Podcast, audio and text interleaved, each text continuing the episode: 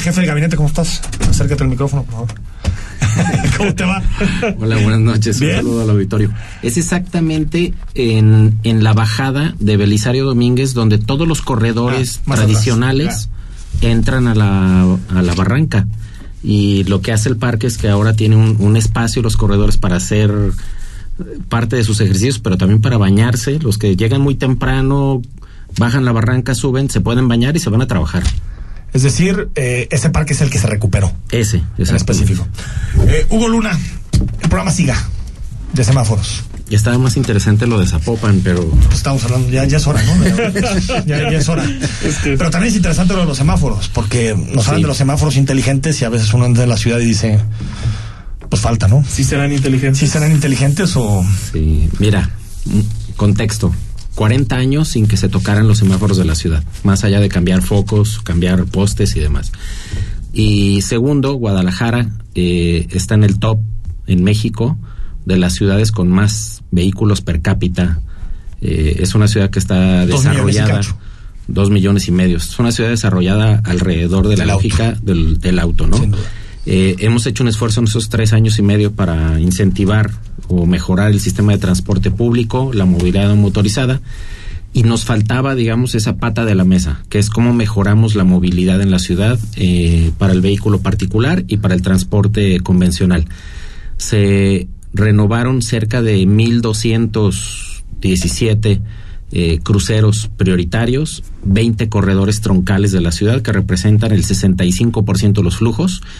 ¿Qué estamos hablando? López Mateos, Lázaro es- Cárdenas, Vallarta. López Mateos, Lázaro Cárdenas, Revolución, eh, Aviación, Guadalupe, eh, Esos todos son semáforos nuevos. Ávila Camacho, etcétera. O el sistema es nuevo. No solo son nuevos, sino son están conectados a un cerebro, a un centro de logístico en términos tecnológicos. Recordarán esta escena de que si en un crucero hay un problema, hay un en el pasado había un policía vial en una cajita sí. moviéndole. Ahora imagínate que todo eso en 1200 casos lo transfieres a un cerebro. Dos, hay un todo un sistema eh, predictivo y adaptativo ¿Y de dónde está ese cerebro? que te eh, está cerca de la normal. O sea, hay un lugar físico, Sí, tal digamos, cual. en donde está toda esa información. Sí, y que sobre todo nos permite eh, medir todo el comportamiento diario del movimiento de la ciudad en el entendido que no es lo mismo cómo nos movemos los lunes, los miércoles, los, los viernes, los sábados, los domingos, cómo nos movemos en vacaciones, cómo nos movemos cuando los, los niños no van a la escuela, en época de lluvias, en invierno, el viernes que es un día paradigmático que todo el mundo saca su vehículo a la calle y entonces lo que te permite es que tú veas o, o vivas de alguna manera un crucero donde el semáforo tiene 40 segundos en la mañana, 35 a mediodía y 30 en la noche. Pero que luego además este sistema adaptativo te permita analizar el comportamiento y al día siguiente no sean 30, sino sean 29. Y así podemos ¿Y de alguna manera... Gente que está viendo esa información. Un cerebro. Auto- es un algoritmo que lo hace directamente. Y, una- equilibra, dice, aquí se, Sí. hay más tráfico, aquí hay y, en- menos. y en cada crucero, imagínate que hay como plan A, plan B, plan C, plan D y plan E. Pero además hay técnicos que si por alguna razón hay un accidente, hay una ci- circunstancia extraordinaria, hay un concierto, hay un partido de fútbol, hay una crisis X, hay lluvia, lo que sea, pueden además manipular eso y modificar para que de repente busquemos destrabar esto. No es sencillo porque de entrada, imagínate que es como una especie de cerebro que tiene que generar inteligencia, tiene que generar estadísticas. Tenemos prácticamente el sistema se terminó en diciembre, tenemos de diciembre a la fecha, tenemos el primer semestre recabando información, pero la realidad es que julio no es lo mismo que enero.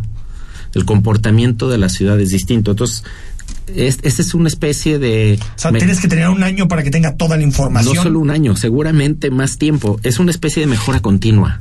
A diferencia de cualquier otro proyecto de gobierno donde tú dices, no había nada y luego hay una unidad deportiva Sí, o un sí, centro de salud, este nunca nadie va a poder así dar un banderazo donde dices, de hoy a mañana Pues cambió. lo que estamos viendo ahorita con los semáforos inteligentes no es que se vaya a quedar así.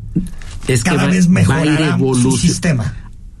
Sí, a partir de la lógica de que tienes una ciudad colapsada, ¿no? Entonces, no es que mañana, después de esta entrevista, la gente salga a la calle y, encuentre la. El objetivo es que en estos corredores, eh, supongo que sea más ágil la circulación. En estos, en estos 20 corredores, con, de alguna manera circula el 65% de la carga vehicular de la ciudad. Y lo que estamos intentando, de alguna manera, es, primero, eh, generar inteligencia para movernos de la mejor manera, pero la otra es también genera una especie de sentencia donde te dice, si tú circulas a una velocidad controlada, encontrarás verde, verde, verde, verde, verde, verde, verde y verde. Si tú arrancas y le aceleras de más, vas a encontrar rojo. O sea que no hay incentivo para pisar. Exacto. O sea, es... Que si vas a 50, te van a tocar los verdes. No, vas, no vas a ir más rápido, vas a ir a una velocidad controlada, segura, contaminando menos pero tu tiempo de y con menos riesgo para los terceros. es mucho menor.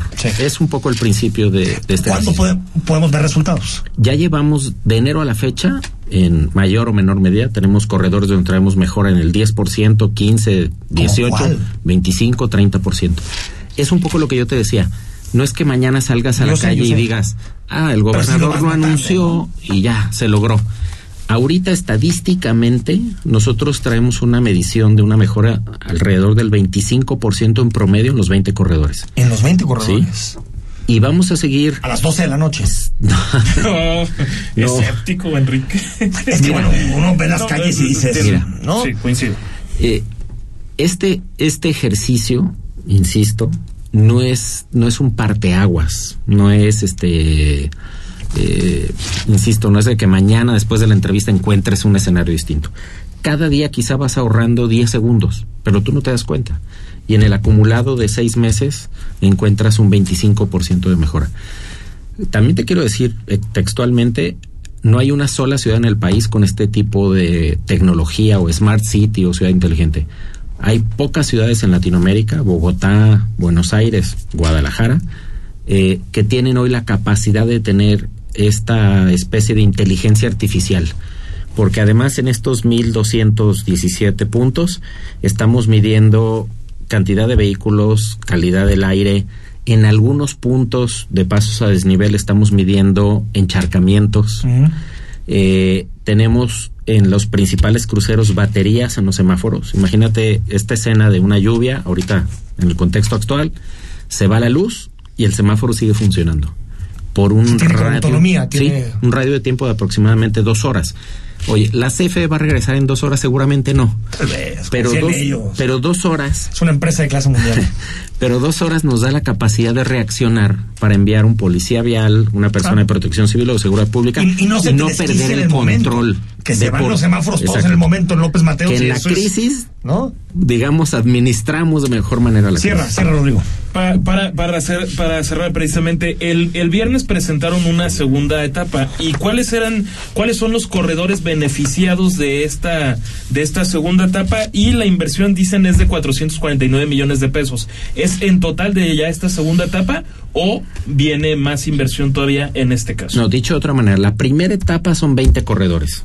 Y si me dan oportunidad, los, los listo rapidísimo. Camino Real a Colima, eh, López de Legazpi, Aviación, Ávila Camacho, Guadalupe, Río Nilo, Mariano Otero, Washington Patria, Adolf Horn, 8 de julio hacia el sur de la ciudad, Periférico, López Mateo, Circunvalación, Plutarco Elías Calles, Cruz del Sur, Patria en la zona de Tonalá, en Río Nilo, Lázaro Cárdenas, eh, Juárez y Vallarta y Avenida Revolución.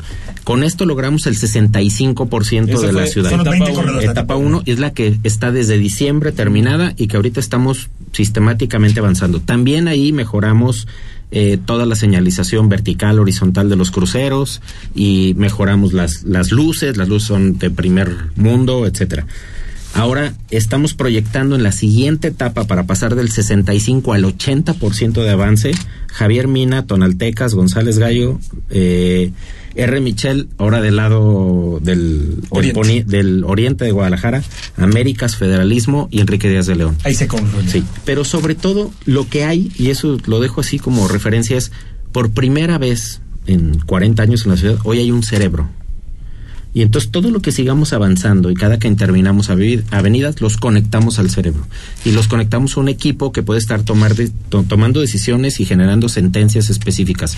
Imagínate, y lo digo para el auditorio, el peor día, el viernes, en la Minerva, de esos días que, que quedas colapsado. Y dices, alguien que cambie el semáforo. Bueno, va a haber una posibilidad de a distancia, sin tener que estar ahí, monitorear el comportamiento. Aviéntale verde a todo. Y dices, pégale verde, verde, verde, verde y se libera. Nadie nos vamos a dar cuenta en términos prácticos de decir, ay, eso me cambió tanto tiempo. Si te das cuenta, porque dices, antes me, una tormenta me tardaba tanto y aquí es más. Ojalá, pero bueno. antes de despedirte, una pregunta que le hacemos a todos los que vienen aquí. ¿Cuáles son los tres libros que marcaron tu vida? No, no te creas. ¿Cuál, cuál, cuál, Yo venía preparado para mi destape, pero bueno. Por eso. 2024. Pero ahorita estamos en eso. 2024. ¿Dónde vamos a ver Hugo Luna? No, mi futuro político es que todos estos proyectos que Enrique Alfaro ah, ha iniciado se consoliden. Yo me debo a la gente. Este... Bueno. algún día, 2024. Algún día, algún día, señor Luna. Jefe de gabinete, gracias por venir. No, muchas gracias por la oportunidad y insistir al auditorio es un esfuerzo descomunal del gobierno que no lo vas a poder medir eh, Pero a largo plazo sí. De, de mañana. Más que a largo plazo es todos los días. Y entender que esta ciudad la estamos tratando de equilibrar. No, no hay manera que pienses que solo en el vehículo privado vas a resolver. Hay que meterse a la bici. Transporte público, la bici, el vehículo y en la responsabilidad de cada quien entender que la ciudad ha mejorado, pero que seguimos siendo altamente ineficientes si no administramos el uso del vehículo particular, ¿no? Gracias, Hugo Luna, por No, gracias a ustedes. A ver si la siguiente ya tenemos más suerte. Sacar esa respuesta. Al corte, gracias. El análisis político a la voz de Enrique Tucent en Imagen Jalisco. Regresamos.